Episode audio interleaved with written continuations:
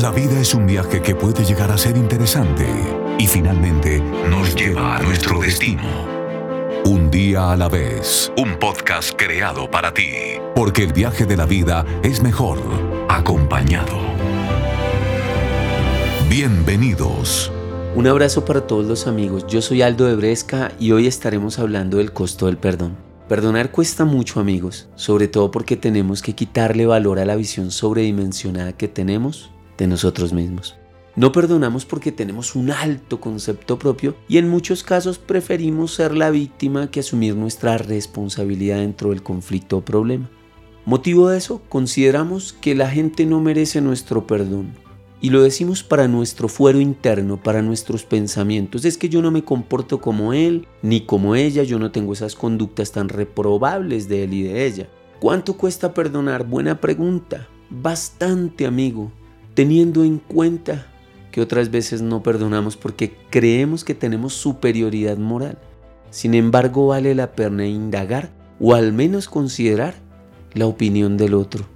Cuesta perdonar porque yo necesito ir a aquellas experiencias de mi mente, donde están deseos, anhelos, metas, sueños, y reconocer que hay pensamientos y sentimientos en mí que nadie más conoce sino yo y que no me hacen una persona altruista, ilustre, ni excepcional, que donde eso saliera a voz en cuello, mostrarían que tal vez yo soy peor que aquel que me agredió. Los seres humanos caemos en la trampa de validar solo lo que se hace, como si lo que se hace no fuera resultado de lo que se piensa. Realmente, eso es lo que cuesta perdonar. Tener una correcta mirada de mí mismo. ¿Sabes por qué? Porque si no eres capaz de hacer una introspección y darte cuenta que fallas al igual que aquel que te falló, estarás solo escuchando la voz de tu orgullo que te grita la exigencia de sus derechos, que te encadena a la frustración, porque muchas veces esperas a que la otra persona se arrepienta, te pida perdón y le dé valor a la amistad, al amor, a la relación que tenían y que ahora se rompió por los errores y resulta que te quedas esperando a que la persona llegue a pedirte perdón y no sucede. Y eso te encadena, como te dije, a una gran frustración. ¿Quién puede caminar libre con una cadena? Por fácil que le parezca, le va a resultar incómodo. Cuando pasas al otro lado porque decides perdonar, te das cuenta que el precio que pagaste, que es pasar por alto la ofensa, ha valido la pena. Puedes ver tu historia y decir, sí me dolió, sí perdí, pero yo decido pasar esta página y cuando eso sucede dices, wow, yo fui el que más gané, el precio valió la pena.